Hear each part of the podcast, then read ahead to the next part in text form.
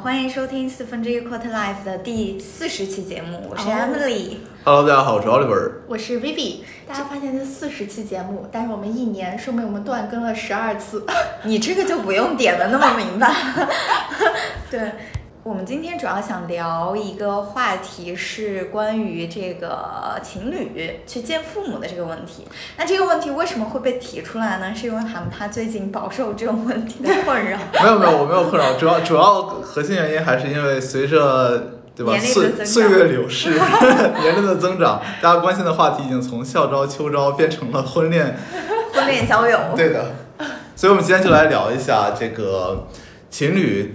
互相见父母，或者是父母互相见父母这样的一些情况，先声明我没有任何的这个困扰啊，我这个处理的很顺利，幸福，很顺利。学习波，对，我们先来讲一下目前大家的进展吧。我是双方的父母都没有见过，对方也没有见过我的父母这种情况。然后你也没有见过对方的父母？对，我没有见过。对，然后我是现在呃。就是双方的父母都见过，然后我们也就分别都见过双方的父母，所以就是临门一脚了，基本差七七八八了。哦，对，我是他见过我的父母，然后我可能将要见他的父母，但是双方父母没有见过。对，没有见过，但是双方父母经常互通礼物。哦，那所以我们其实属于一个，我是这个阶梯最底端的，然后 Oliver 是在阶梯最上方的一个形式，就是临门一脚。对我们，所以接下来可能会聊一下，针对我们这三种不同阶段的人，对于见父母这件事情有什么样的看法，以及见过父母的人可以分享一下有什么对坑或者要踩雷要避开。可以啊，其实其实我之前有跟朋友聊过，大家很好奇的是说有哪个契机大家觉得应该见父母了，或者说怎么样是一个很好的 timing，说我可以见个父母。所以我们两个可以先分享一下，说之前是在什么时候。这个见啊，或要怎么样的这种？对，要不你先来，因为我我觉得我就是，呃，其实我就一句话就可以答完，我就是非常随机的，因为我爸妈到了上海，并且，呃，就是这样的话，这种情况下，可能大家应该是吃饭，或者是说他他父母要来上海参加他的一个毕业典礼或者什么一个晚会，那我可能也是见一下，就这种没有一个专门的到别人家去拜访的一个过程啊。哎，那上次他父母到上海，你男朋友去见他们是谁提出来的嘞？我父母到上海吗？呃，其实应该是我提的。哦，是你提的。呃，这合适吗？那是哎，我要问一下，我要问一下，当时是你们谈恋爱多久啊？呃，可能从大学一直在谈吧，所以之前呃，父母都一直知道有这么个人。哦。哦，所以其实你觉得你爸妈来了，该见见了。对，因为其实我爸妈的一个观点就是，没有到要结婚那一步的人，不要带给他们看。因为其实他们不会对我的婚姻或者爱情插手特别多，所以希望我能带给他们的人就是最后一关了。哦，所以所以你爸妈一直怀着是一个中面的态度看你们。那喊怕呢？我我我我其实比较怎么讲？就我们好像没有那么正式说一定是这个呃，就临门一脚了你才能带来看一看。我感觉大家好像对这个事情比较没有那么看得那么重。我们其实很简单，就是大概一年、两年、一年多还是两年多以前，我不记得了。然后正好，因为他们南京的嘛，南京离上海很近嘛，就有十二月份，正好他好像是他爸爸妈妈讲，要不要一起过来玩，就是叫小韩过来玩一玩。然后我们就过去了，这这么就见，就正式到家里面拜访，就见了这么一次。然后在之前呢，其实他爸妈有来过上海，就短暂的吃了个饭。但是其他也没有任何的交流，就是吃了个饭，就饭桌上随便交流交流交流。我想问一下，嗯，就是十二月份那一次请你到他家的时候，你们是怎么住的呢？哦，我也在想这个问题。哦哟，这个话头可太多了，真的真的就是面临这样的一个问题，就是我即将要跟他一起去云南玩，然后那肯定会在昆明先落脚，所以我爸妈就一直问我，你是希望他住我们家呢，还是我们你们两个住在外面的另外一栋房子呢？嗯，就是我妈爸妈给我抛了这样一个问题。哦，我觉得 Emily 关心的是说住在家里面怎么住。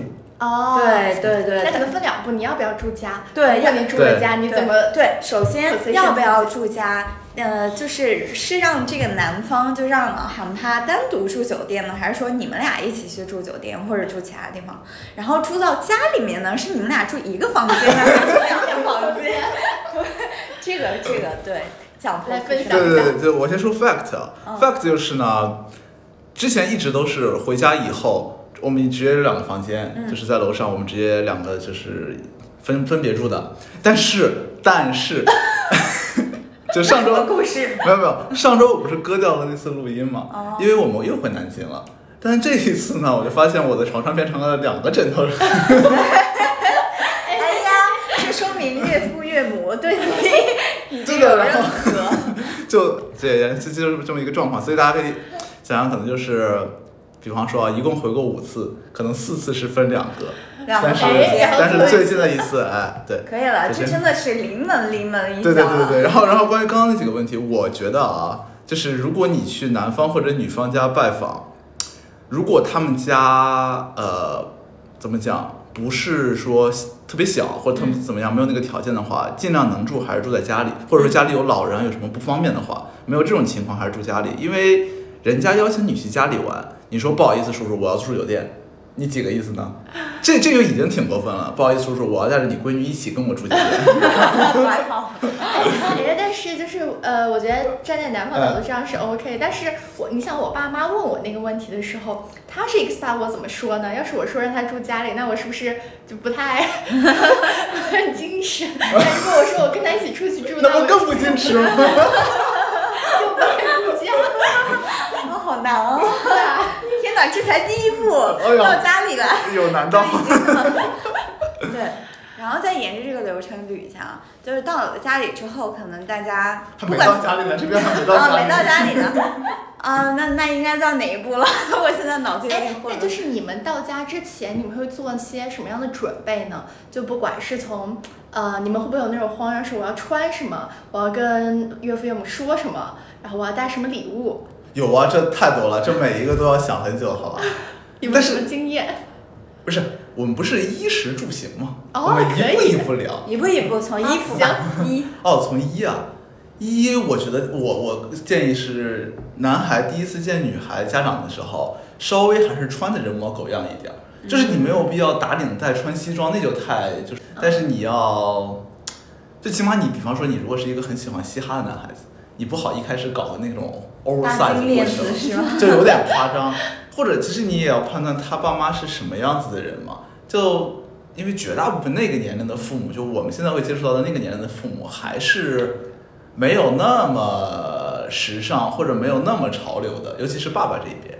那我觉得你穿的稍微正常一点，或者说我们觉得老土一点，起码不会出错嘛。我觉得这个是比较重要，尤其是第一次，第一次更不要出错，我觉得是比较关键的。嗯，嗯，那女生呢？我觉得女生可能，因为我之前也有想过这个问题。嗯哎，对，就是女生第一次见父母，如果不出意外的话，就像韩爬说的，她大家期待的可能都是一个比较传统的啊，温柔的啊，看起来嗯，呃比较善良的呀，比较开心开朗的这种女生，所以就尽量选择浅色系淡妆，最好是那种看起来像没化妆一样的，也不要选择那种什么姨妈色的口红啊之类的，就是也是一套保险的穿搭会比较好。嗯，嗯，很多那种博主不是都就是在推广的时候都会写什么见父母穿搭、见父母口红。对，就是基本上就是那种很淡的、嗯很淡的衣服哦，那这边我要举个反例子了。嗯小公主第一次见父母的时候可不是这个样子。啊，啊，那她她见父母前一周把呃头发耳朵后面烫了两缕白的，就是那个什么挂耳烫还是叫什么东西的，啊很很时尚吗？我说你这个想想清楚，然后烫了个这个，然后全妆，就是妆到有点认不出的那种妆，看一下，然后穿的也没有就是那种温婉舒良那种那种感觉的衣服，就穿的很正常，还是那种黑丝袜，反正。啊，哎，那我想采访一下，你爹妈就是回来跟你沟通的时候有，有针对这个有反馈？没有，他他没有跟我沟通过，但我觉得我妈妈可能第一想法是说，哎呦，这小姑娘真时尚。那也挺好。对啊，就是就我觉得这种，就是我觉得妆啊，然后衣服啊，就时尚一点，我觉得可能还好。但我觉得比较关键是说，你不最好不要太暴露。嗯这个我觉得是，就是父母其实说你身上颜色多一点啊，你就对女生来说啊，你嗯颜色多一点啊，穿着稍微时髦一点，化化妆啊，这个小姑娘爱美大家都能理解。但是如果你有点暴露，他们可能不喜欢，嗯，对吧？就是一样，大家都大家都懂这个，肯定是父母可能不会不太会喜欢这种。所以总结来说，就是要看人下菜，但是同时也有一套一套，就这是个底线，嗯。就不可以越线的，有一套安全线。对对对，就在这个在这个中间，就是我觉得这样的，就是穿着打扮这个事情呢，它永远不会是一个加分项，嗯。所以永远不想不要想着说，OK，我通过穿什么，尤其男孩子可能会通过戴表啊，然后穿的感觉雍容华贵啊，然后女生可能穿的也比较那什么一点，说我给对方留一个特别好的印象，然后这个印象可能会给我加分或怎么样。嗯我的感觉是说，到爸妈那个年龄了。大多数的爸妈不会因为你穿什么就去觉得哦，你这个人就是特别好，就是可能会觉得你特别不好，这个有可能，嗯但大多大概率不会觉得你穿的特别好。那所以我觉得这个东西呢，在一这个 level 它不是一个加分项，所以就安全起见，就是你挑你衣柜里面最安全，一定不会出错那件衣服，嗯就是好的。哎，那这里在跳到十之前，我想问一下，既然父母看重的不是一些外在的东西，嗯，那他最看重的到底是什么呢？就是他第一次见面的时候，他会从哪些角度去评价？哎，这个人是不是真的就适合我的女儿或者儿子的？嗯，其实这个我也发现是一个很 tricky 的事情，就是父母对你另一半的印象永远不是在他进门那一瞬间形成的，嗯其实在，因为进门之前他不可能没有听说过这个人嘛，嗯就在进门之前，他其实已经对你有一个第一印象了。嗯所以这个比较难的是说，最难的是，如果在你进门之前，他对你第一印象其实不是很好，嗯你怎么通过进门以后一短短时间把这个东西改变过来？然后后面呢，其实更多是说，呃，其他情况更多是说，本来我就对你这个，呃，知道还可以。你进来以后，我再考察考察，实地考察一番，好还是不好？这个呢，我觉得是大多数人遇到的。但比较理想情况就是说，在我进门之前，这对面父母也觉得好像听起来蛮好的，已经有一个比较正面的评价了。你进去以后，只要不犯错误，人就哪儿哪儿都看着你喜欢。嗯，就人都是这个样子嘛。就是我见到一个人之前，如果对他有一个固既有的想法，嗯就是你做你做的不好的事情，我会把它放大不好，你好就是更好。所以这个大家也要判断一下，在见第一面之前，你在那边大概是怎么一形象，嗯我觉得这也挺关键的。诶，那你说的是你进到家里面，父母可能会通过观察你，会通过跟你聊天来判断你是什么样的人。嗯那我就比较好奇，一般会被问到什么样的问题？哦就无论是呃你被问到，还是说是小公主被问到的。呃，小公主被问到，我没有太 care 了，我不知道问到什么东西。就我发现这个很好玩，嗯就是因为因为一般这种主问的，不是也不是主问的，或者是起决定性作用，爸爸，对的。嗯但是爸爸呢？爸爸呢？对我们只讲这个男方去女方家这个情况，嗯女方去男方家，我觉得可能妈妈更更关键一点吧，我也不知道。嗯对，就是我发现这个爸爸呢就很神奇，他是下决定性作用的人，但他不一定是出来主问的那个人，嗯就他可能在旁边观察，你知道吧？这就很这就很有意思，就是你在跟比方说在跟妈妈或者在跟谁聊天的时候，爸爸在旁边看着。两方的凝视。然后到后面的时候呢，再会哦，这个还有很好玩的东西，我们待会再讲。就到后面的时候呢，可能爸爸才会主动跟你沟通，来啊聊一聊别的有的没的的话题。哎，那我在想，因为像妈妈关心的很多，就是以我的经验来看，妈妈关心男方肯定是一些比较家常的，嗯你能不能在生活中照顾好我女儿，能不能对她负责？但爸爸关注肯定是一些长远的，可能有包括理想、嗯你未来的职业目标。嗯，嗯对的，是的。但但但其实我觉得这个是很重要的，因为我觉得有很多男孩子其实做的不太好的一点。呃我替我的男同胞代言啊，就是做的不太好的一点，就是你对那种日常生活鸡毛蒜皮小事其实没有那么关注嘛。嗯但是妈妈跟你聊的就是这种东西。哎呀，我今天又买了菜，然后便宜了多少钱？我就是多买几个就能便宜多少钱？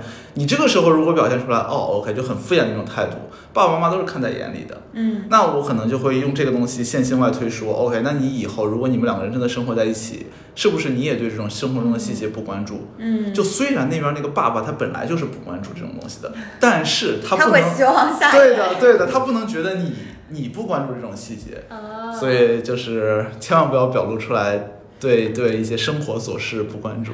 所以在第一次见父母的时候，父母的每一句话都是对你的拷问。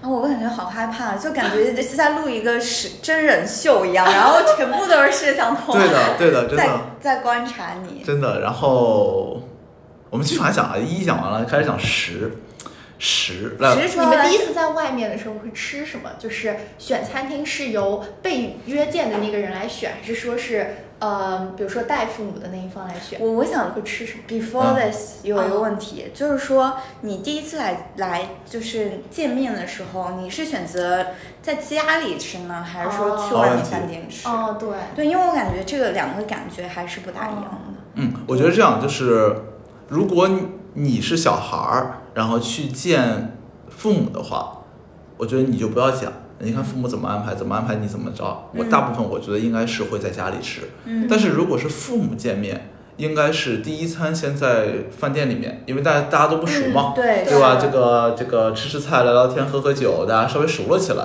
然后第二次，因为因为父母也不会去见一次，因为现在都很多是异地的这种嘛，嗯你可能是要 travel 住一晚住两晚的，所以不是说吃一顿饭就拉倒了。嗯，到第二顿饭或者第二天的时候，再到家里去坐坐。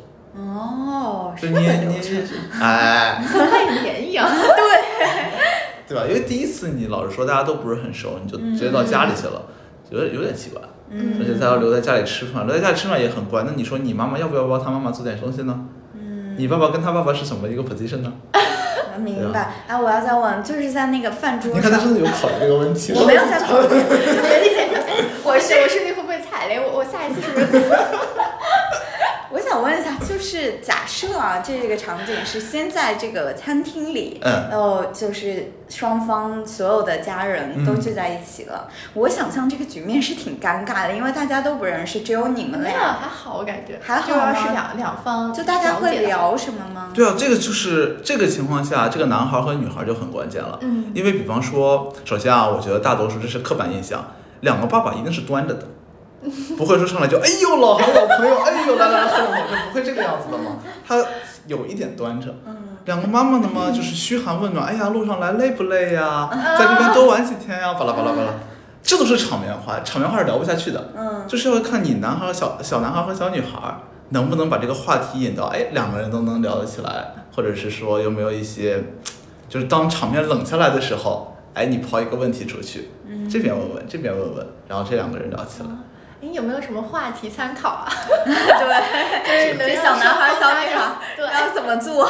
给我们想这个这个这个，我觉得这种话题是没有办法提前预设的，就不是我先列好一 list 说，如果冷场一，我用这个话题；冷场情况二，我用话题二。它更多是说你在那个吃饭的过程中抓到一点小苗头，嗯，比方说，举个例子啊，呃，我爸爸和他爸爸上大学的时候，一个是从南方坐很久的火车去北方，一个是从北方坐很久的火车到南方。哎，这就有的聊了。哎，爸，我记得您当初说你去坐火车的时候都没有床睡，都要睡到地板上，巴拉巴拉。这个一聊，然后那边一听，哎呦，老汉你也是这样，我也是啊，好吧，就这样就聊起来了，然后。引到他们大学生活，叭叭叭叭一一聊一通，然后这时候你添油加醋说，哎，你们大学太苦了，我们大学怎么怎么样，哎，二十分钟聊下去了。哦学到了。学到我觉得，我觉得是找抓那个话头往下聊比较重要，哦，但是也要注意避免一些就是，就是你自己应该知道，呃，你爸爸他爸爸，你妈妈他妈妈有一些不同的点，嗯尽量不要往那些不同的点上面去聊，嗯就或者你觉得他聊不起来，比方说举个例子，一边是精忠报国，嗯一边是觉得这不好那不好，嗯那你这时候聊一个这种话题，嗯，你不想他打起来吗？哇还存在这种政治差异吗？啊，对，这这种我觉得还是要聊的，多见于一方党员一方非党员。危险发言。哎，那你们就是见面之前会紧张吗？就是我，我觉得我们可能都还是那种比较会聊的。要是双方，我我见过那种朋友，就是非常拘谨，然后比较紧张的状态，其实就就很难就开启一个话题嘛。然后或者是双方在那吃饭，这种 这种场景想想就我觉得其实这个对女生来说应该不是特别大的问题，嗯因为就大家可能知道，女生如果善谈一点，父母会觉得你开朗或怎么样。嗯但如果这个度过了以后呢，那个父母就觉得这个小姑娘大大咧咧的，嗯就是有点不是那种很持家的，嗯就就这不好。但是我觉得男生呢，最好还不要太拘谨，因为那个爸爸肯定 expect 你出去是在市面上能闯事业的，对，然后你天天表现的那么拘谨，跟个大姑娘似的，那怎么着？我又要找一个第二个女儿吗？还是什么意思？我觉得这个还是比较，就你你你可以紧张，你可以话没有那么多，或者你可以不主动说话题，但是当人家抛话题给你，或者当人家问你东西的时候，你还要尽量说一些东西出来的，嗯。不能说嗯好知道了，这种就不太好。我会觉得，就是在这种见父母的场景上，你会看到那种传统的性别印象特别的强，是的。就是我们会期待男生他是健谈的啊，怎么就是能抛话题、引话题，或者甚至能喝酒的。就这个有也是我等一下想问，就会不会就是 test 酒量之类的？这这就是觉得好像男生就是拥有了这些品质，就是未来有前途。对，然后当然现在还可能再加了一个，就是说男生也也是要能顾家的，怎么怎么样，就就体现在你刚才那个细节上。然后对于女性的印象就是说啊，你呃是一个能主内，但同时嗯对外也不要太给我。就是丢份儿这种嗯这种刻板印象，所以说才要求你不要太穿着暴露，要求你能健谈，但是不要太大大咧咧，嗯就是要有那个度。所以我就觉得特别有意思，我好像 在上帝视角看这样一个对场对，我景就因为我之前也跟朋友聊，因为其他朋友有那个去见父母什么的，会问我嘛。他说这个东西你就要做自己啊，因为你一嗯开始假模假样的做一些东西，你后面也是掩盖不住的嘛。是的就，你日时日时日时间久了，你总会那什么出来的嘛。嗯但我觉得其实不是，尤其在第一面的时候，就是你自己心里就知道你那个真正的自己，他爸妈会不会喜欢的，你是有这个判断的。就大多数虽然有一些人我知道很坚持自己的 styles，很坚持自己的什么，觉得这是好的，但你其实追究内心，你知道他爸妈不会喜欢这东西的。嗯那我觉得这东西就不是一个你愿意不愿意的问题了，这是一个责任感的问题。嗯就是你希望让他爸妈觉得他女儿找到的，或者他他他他儿子找到的是一个什么样的人，就是这是一个责任感问题。你到底想不想让你们这个关系走下去，对吧？你说 OK，我不行，我不能妥协，我不能假模假样的去搞这些东西，说这种场面话，我就要做自己，喜欢就是喜欢，不喜欢就是不喜欢。那 OK 没问题，你这样做了，然后他爸妈觉得这对儿这这男孩这女孩不行，然后百般阻挠，然后后面搞得很不愉快。那这时候你是开心呢还是不开心呢？你做自己，然后呢，嗯对嗯吧？这个我觉得是要有责任感的，或者还有一种是说，如果你你你另一半其实跟他父母本来就关于这种为人处事啊、言谈举止啊就达不成共识，嗯那这个时候你做的事情可能在你另一半看来没错啊，完全是对的，但他爸妈就是不喜欢，那你不就相当于把他们两个已经有的那个裂痕再往下跺了一脚？对吧？你没有想办法去补一补，你想往那说，哦，我就顺着我对象来，那你就是跟他，你对象跟你爸妈不顺，那就不顺喽。嗯那这个我觉得是很没有责任感的事情，嗯所以我觉得第一次 position 还是中规中矩一点，不要，不要，不要，不要太思想开始。是的对，其实我我听到一个特别有意思的理论，嗯就是说，不管是对女生来说，还是对男生来说，有另一方另一个性别引入到你的新的家庭，都会引起一个鲶鱼效应。嗯，尤其鉴于男生对女生的父母，就是因为比如说男生，嗯，就这个男朋友到这个女生的家里来，因为。呃，我我之前的男性朋友跟我说，就是说男生之间不管是什么年龄层面，他都会存在一个比比较，较，嗯对他会觉得，如果这个小伙子什么哪哪方面做得好，或者做得不好，或者怎么样，就是会给他一个刺激，会让他有一个契机去想他自己，回顾他可能过去二三十年的生活都没有想过的问题。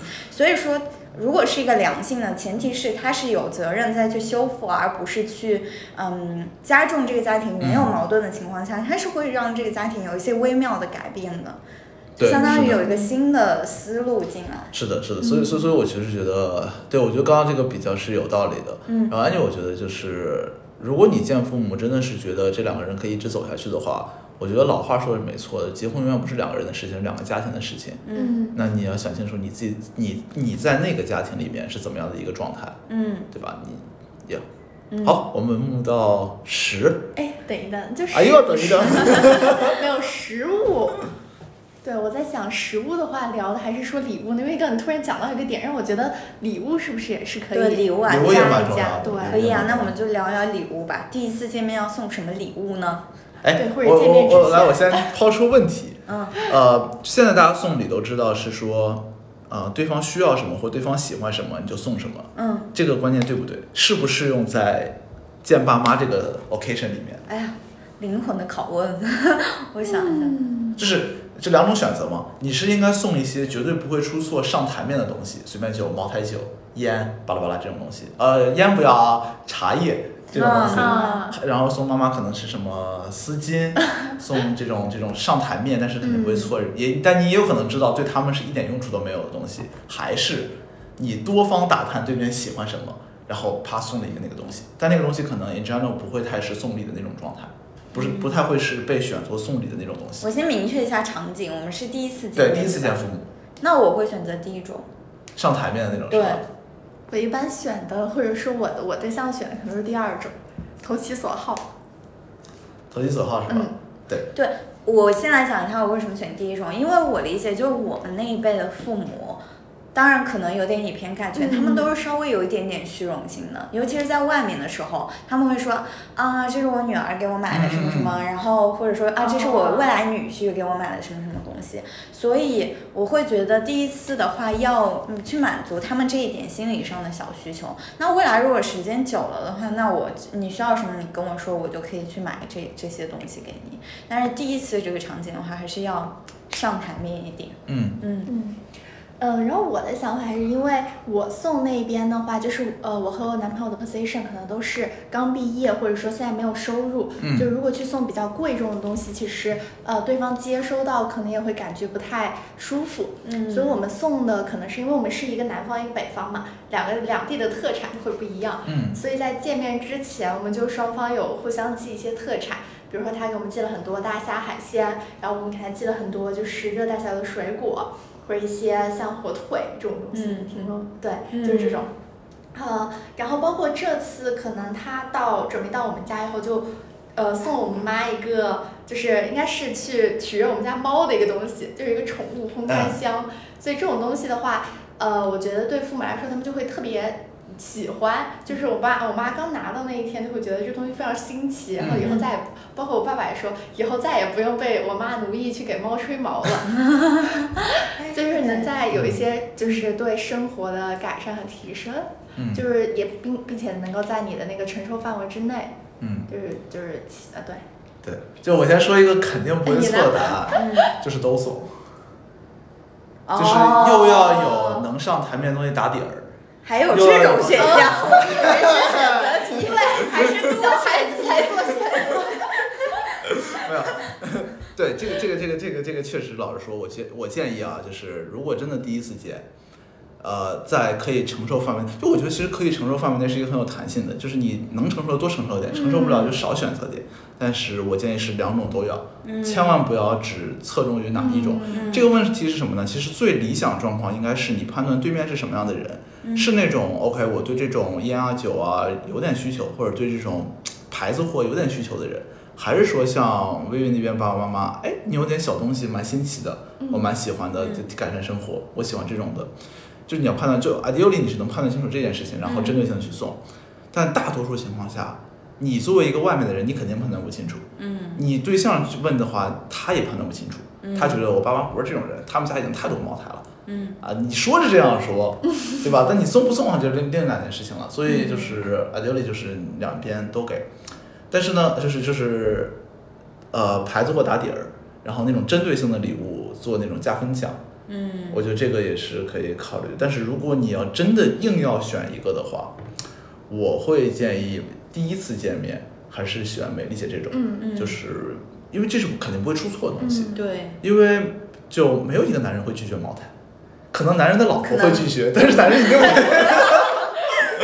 可能也没有一个女人会拒绝爱马仕的丝巾。哦，对，就类似这种东西，就哎，是你们说的第一次见面是指那种到对方家里那种哦对你们这种还是说提前互相邮寄礼物，我是没想到的。我对对对对我说的是第一次到家里的时候，哦对对对，就是对你 OK，我敲敲门，叔叔您好，递点什么东西呢？我第一项是对吧？爱马仕，这是我们家特产，对，感觉有点拿不出手。就好像是什么哦乡那个乡下来的老乡，是我们的鸡蛋，对吧？所以还是要带着那种嗯上台面的东西，对然后对面，对哎呀，买这么来就来了，买这么贵的东西然后心里？很开心。是的对，就能过得去吗。嗯那你送个水果，哎呀，来就来了，买这么一幅的东西干嘛？是的，所以我觉得还是分享那个情境。对对，如果是不是特别正式的，可能没有拜访到家里的，就不用我我觉得可能不用特别贵重。对，然后我觉得如果是熟了以后，比方说你第三次、第四次再去，如果你判断对面不是那种对这个东西要求很高的人，嗯那你就可以送一点很针对性的，我觉得这个也会很加分。而且而且这个很加分的，像是在于你第一、第二次去了他家之后，你可能通过你的观察，嗯，比如说发现他家养猫需要一个什么东西，哦然后这时候你再送，其实更加分。对的，对的，对的，对就是如果你知道对面的喜好或者最近需要什么，最近喜欢什么，你送一个，我反正倍儿开心。嗯，对，这个这个蛮蛮蛮重要的。哎呀，选我跟你说，送礼物真的太难了。这个所以美丽姐想好了吗？你你如果下送礼物对，是吗下次如果见，哎，我其实特别想八卦，就刚开始我们其实都讲了我们俩的事嘛，嗯，然后现在我们衣食住行讲完了，我们可以来让美丽姐回顾一下，就臆想一下她第一次见父母打算在什么时候、什么情景、带着什么东西、穿着什么、说什么。对，其实我觉得我跟传统的观念好像有点不太一样，就是我会觉得，我想首先问你们一个问题：你们在未来的婚姻生活中，父母对你们小两口的这个 involvement 大概有多深？比如说一到十分，你觉得一个合理的或者你期待的 involvement 是几分？我觉得这个完全取决于我对双方父母的依赖程度。嗯就比方说，以后我如果小朋友需要让他们带，我可能，比方说不请阿姨，或者是觉得请阿姨不放心，需要他们两个带，嗯。或者是说我买房的时候真的需要他们两个掏，比方说五百万、六百万、七百万这种很高比例的首付，那这种时候，如果他们想参与到我们的生活，我们会更多征求他们的意见，嗯甚至经常回去跟他们一起住啊，干嘛的。嗯但如果我判断我对他们没有什么需求，比方说买房首付我自己能掏掉，嗯然后我以后完全请阿姨，嗯你们两边呢就是你们老两口退休以后自个儿出去玩去吧，也嗯不用管我们，你们开心就好。嗯这种时候呢，我就更有这个资格跟他们说，OK，那我们的一些决策按照我们的来，嗯就是我们生活已经不一样了，你不要太过多干涉我。嗯就是我觉得这个呢是说，你向人家要什么，你向人家要给人家什么东西，你不能说就是有很流氓，就是爸，我今儿要交首付了，你给我五百万。然后又不让你来管我。对，爸，不好意思，那个我们明天出去玩，这个您自个儿在家歇着，我们出去了。嗯，然后我家小孩教育你也不要管，这个你就有点耍流氓了。对。我觉得是这个是所所以这两种情况，你比较理想的，或者你现在觉得是依赖程度应该在几分？就从实际状况来讲，我觉得我还是需要依赖父母的。哦，就首先在上海，你老实说大家工资虽然没有那么低，嗯，但你六七百万的首付我还是掏不出来的吧，还是要靠爸爸妈妈。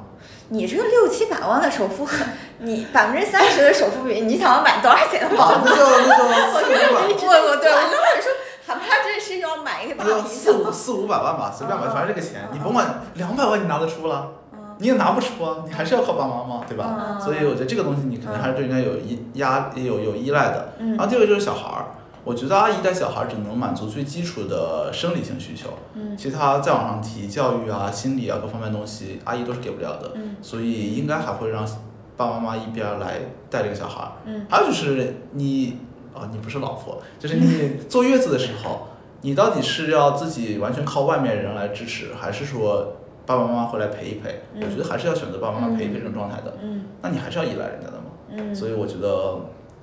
可能还会更多听他们的意见，就是还还会允许他们给我们意见，嗯面儿上也接受，干不干两回事儿。你爸妈听着说，啊，我的儿子要我的钱，让我帮他带孩子，回头钱出力，对对对，马上你钱没了。就大概就这种状态。我觉得完全不不不 involve 他们，嗯或者说 involve 程度很低，我觉得是，反正在我来看是不太现实。嗯，那薇薇呢？我觉得是看，呃，我们的情景可能都是我们会在上海或者任何一个另外的城市安家，但是老家都还会在其他地方。但我觉得这样的话，嗯就是有个很 tricky 的点，嗯就是我我前面都认同韩爸的说法，就是如果你在需要支持的时候，你的孩子到底由哪方来带，然后哪方应该承担更多的责任，如果两方的意见产生了不同，你到底听哪一边？哇，这个好远啊。对，所以我就觉得，如果这种事情呢，上面我妈和 我爸，我以及我理解他们家的一个感觉，就是说我们在上海就是在这些经济上。呃的支持，他们可能会提供支持，但是在决策上，他们可能不会干涉我们过多的决定。这就哇，那这这是理想中父母太啊，好了。就是物质上的需求我都满足你，精神上的要求我一分不要。我爸妈的意思是说别来烦我。对，所以我我先给出我的答案，我的这个分数可能是一到两分。嗯然后为什么呢？主要是几点因素，就第一个是最重要的，就经济的依依赖度。因为我其实从硕士阶段我就已经完全不问父母要钱了，而且在未来我跟我男朋友，我们俩商量也是，我们俩现在有有一个计划嘛，就是未来也是不依赖父母去买房的，就是他们两个能自己掏得起首付。没有，就是这个时间可能要拉的长一点，但是但是就是就是不不想要去依赖父母，嗯因为我觉得他们。呃，自己辛苦了大半辈子，嗯嗯嗯。就是他们的这些钱应该让他们自己去享受现在退休之后的这样的生活，呃，就不希望给他们嗯。特别大的压力，让他们成为那种啊呃前半生很很辛苦，后半生还要去嗯。给孩子啊付出这样的人。对，这是第第一个，就是经济上，我觉得是有这个嗯。底气吧，去去说这个依赖度很低。然后第二个就是地理上，因为我我们在上海嘛，然后他这就是分别在各自的老家，就是首先你那个鞭长莫及，也够不到，对吧？对，嗯这二点也比较重要。然后第第三点比较重要，就是父母本身的那种特点。嗯，就像薇薇说，他父母也说离我远一点，可能就是 没有真这么说，没有真这么说。没有没有，就是说他对他对子女这个本身的掌控欲也不是很强，因为有的人可能就是掌控欲很强，嗯所以我我是觉得我，所以综合这三个依存度来讲，所以导致我对见父母这件事儿就没有那么的看重。嗯就是其实说实话，在今天这个事儿之前，我也没有怎么设想过这个场景。嗯就我觉得好像，就最后两个人，我们两个人的事情处理的差不多了，最后就说啊，可以让双方父母去见一下，知道一下，就我们的状态是怎么样，也会跟他们讲一下我们未来的计划是怎么样，让双方都放心。嗯，这样就差不多 OK 了。包括我之前想想我的婚礼，我也不想是那种传统的中式去请很多人的，美丽姐做的好详细的计划。没有没有，就是我会想说，我的婚礼可能也是真的很小的一个地方，就是十几二十个人双方的那种朋友，也不会让七大姑八大姨都过来，这种就是。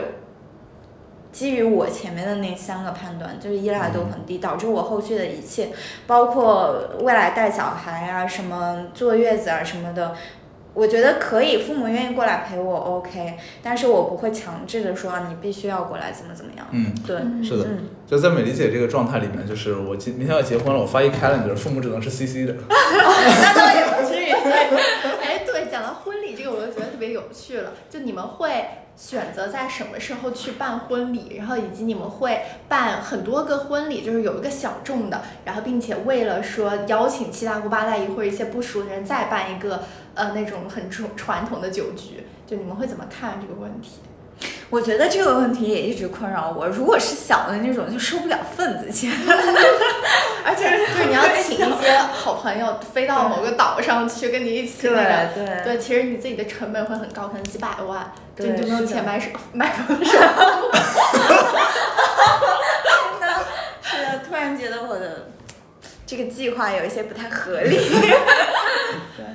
我不知道，我觉得我我是那种对婚礼无所谓的人，我我我其实觉得我觉得你们临门一脚了。没有没有没有，哦就是如果只有我自己来说的话，我是不办婚礼的。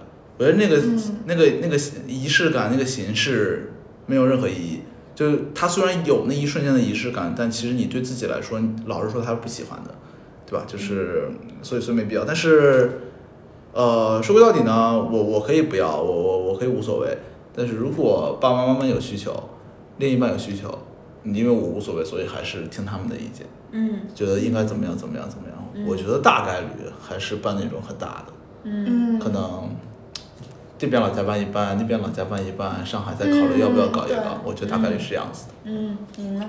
我觉得这就是一个非常 tricky 的地方，就是我也是像美丽姐，然后我们上次也有聊过，嗯就是比较喜欢那种小众的婚礼，嗯然后她又是希望能够给爸爸妈妈一些体面，就到嗯双方的那种家家乡都办一个。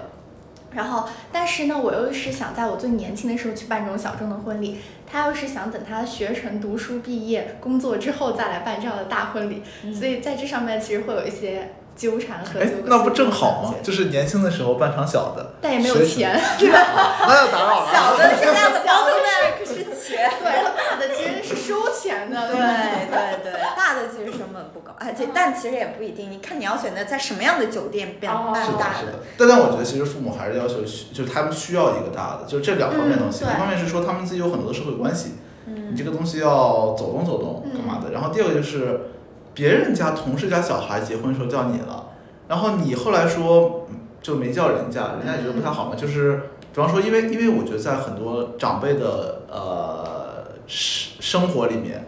婚礼才代表这个家的小孩真的嫁出去或者娶小娶女而不是领证。对啊，就是，哦，我我我没有参加过，比方说我没有参加过薇薇的婚礼，然后过两，假设我是一个阿姨，呃，是一个叔叔，然后过两天薇薇妈妈跟我说，我们家薇薇结婚了，我说啊，薇薇生小孩了。对，薇薇生小孩了，你 薇薇结婚了，对吧？就有这种，我嗯，觉得还是嗯可能会需要一个这种仪式。Anyway，好复杂啊！对的好复杂。我比较关心的是婚假怎么修。哦，对哦，他们不是说，嗯，就是咨询公司，如果你两你双方都在咨询公司的话，你们可以选在年底结婚。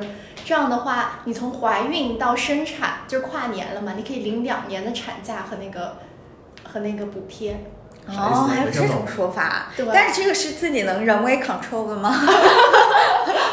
有一个小疑惑。也是可以的，吧现在先甩掉，后面能不能进新的就不好说了。对。嗯，好，那这大概就是我们今天录制的关于见父母的一期主题。我觉得是一期单身特别不友好的节目。对，那反而我觉得这是对单身同学来说非常友好一期节目，因为你听到我们这些非单身同学有那么多的困惑，那么多的困扰，而你们都没有，你们好爽啊！感觉每一步都是坑，就是在你以为你现在单身，呃，就觉得单身很困惑的时候，没有想到以后还有那么多坑。但我觉得美丽姐回去肯定要画一个，做我觉得，我觉得美丽一个姐就是小表讲不讲我没计划，我没想过，然后一二三四列的特别对，清楚然后。还想问结婚生孩子，小孩子叫什么？哎，小孩子叫什么到底没有。家务谁来做？哎 对，那我们这期要不就到这儿，然后也欢迎大家跟我们聊一聊你的一个婚恋观，以及你对这种就是见父母上面有什么比较有趣的事情和一些小 tips 可以跟我们分享。大家也可以搜索呃那个我们 Quarter Life 零零一，加入我们的听友群。不称职的工具人。好好的，，那我们这期节目就先这样，嗯，好，大家拜拜。拜拜拜。拜。